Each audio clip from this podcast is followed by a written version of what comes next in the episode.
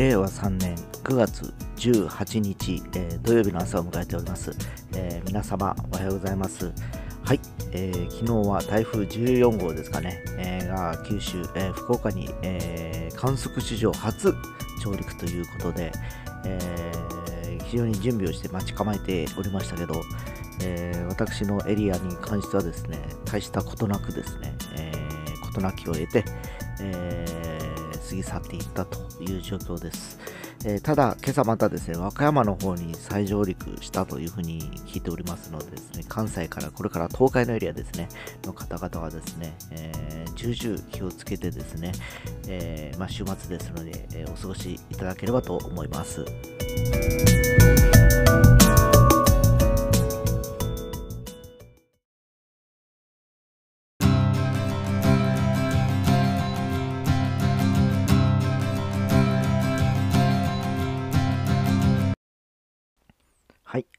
先日ですね、えー、Apple の発表会がありまして、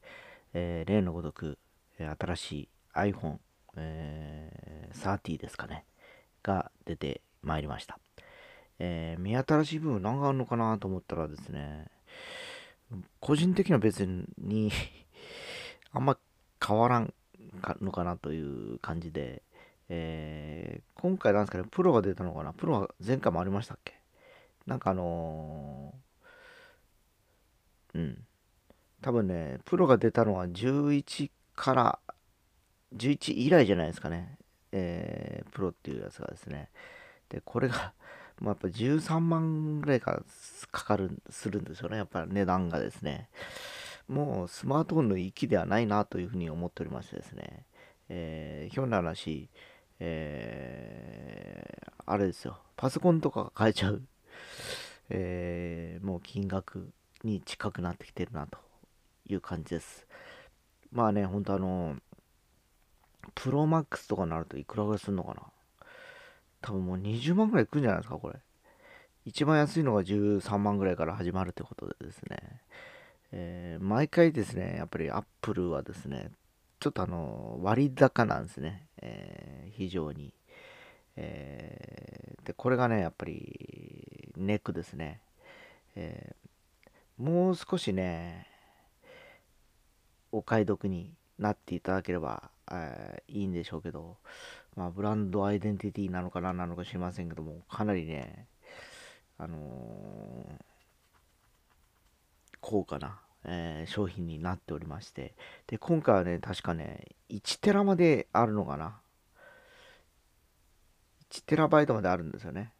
で、1TB の iPhone の、えー、30 Pro を買うと19万4800円。えー、これね、もうね、MacBook が買える値段ですよね、要はですね。えー、いわゆるもう、何でしょうか、皆さんもそうだと思うんですけども、昔はね、一家一人に一台パソコンとか言われてたんですけども、だんだんだんだんですね、パソコンからタブレットに変行していってですね、えー、今、あのー、一家に一、一家にというか、一人一タブレットとかね、まあ、一人一 iPhone にはもう、ま、間違いなくもうなってしまったと思うんですけど、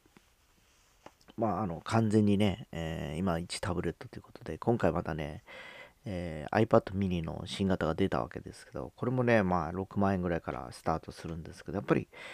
iPad、オーソドックスの iPad がやっぱ一番安くて、今回また出たやつが3万円台、3万9800円からっていうことで、これがね、やっぱり一番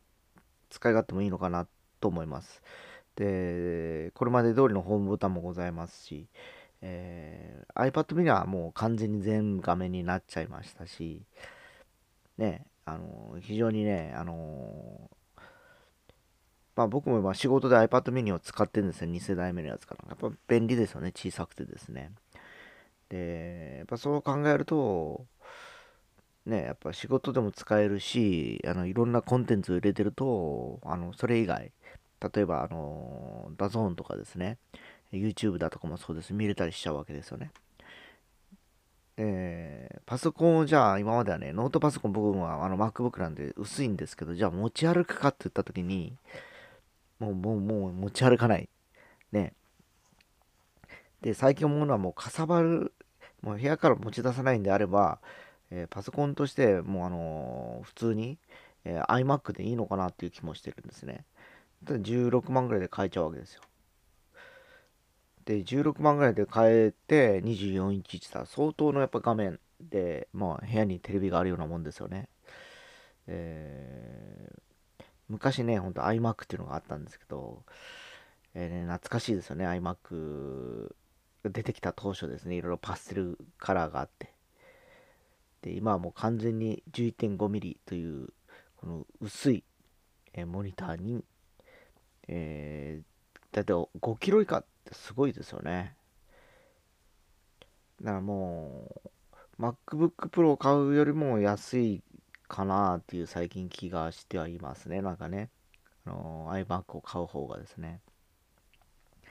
で、あの、打ち合わせとかでやっぱ持ち出していくってことであれば、やっぱり Mac のノートノートブックがいいかなと思うんですけど、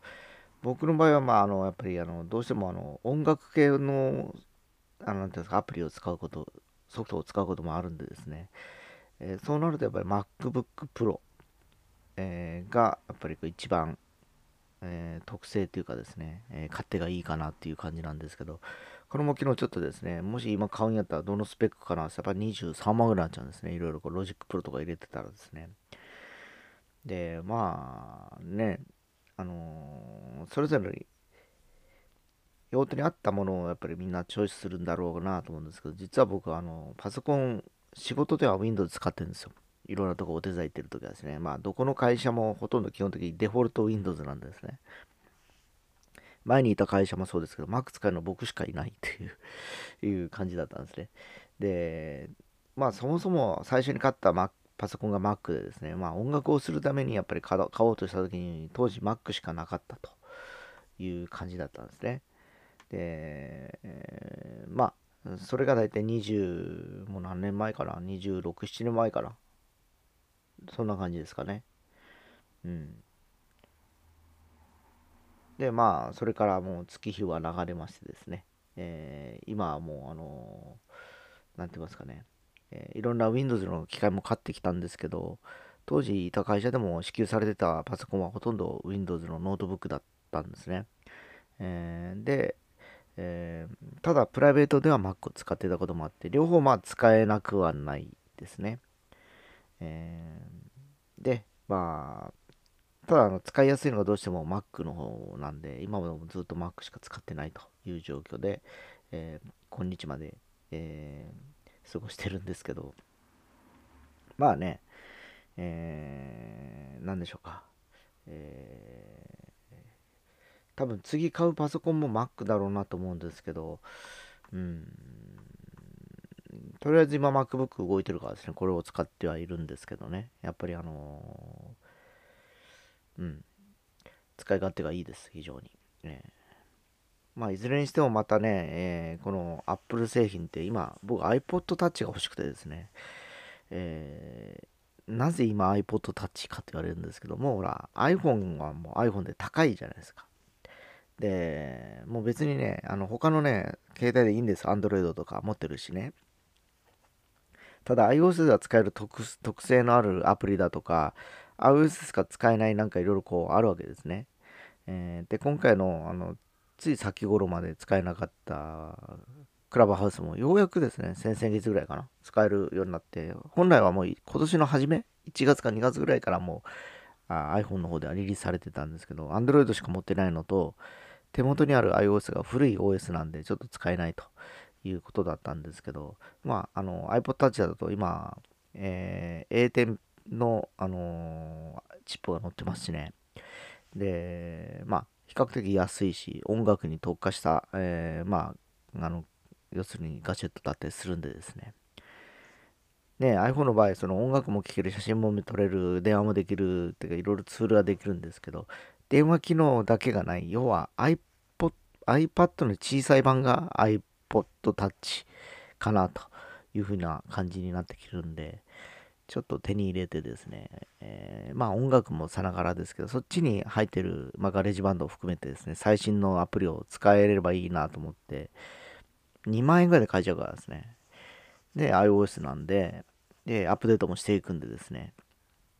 そうしようかなと思ったりはしております。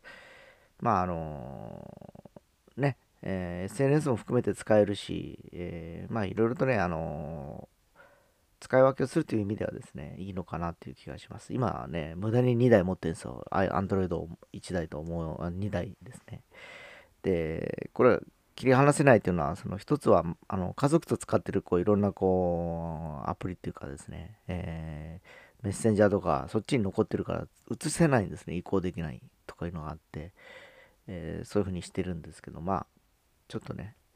えー、それも含めて解消できそうなんでですね、えー、そうしようかなと思ったりしております。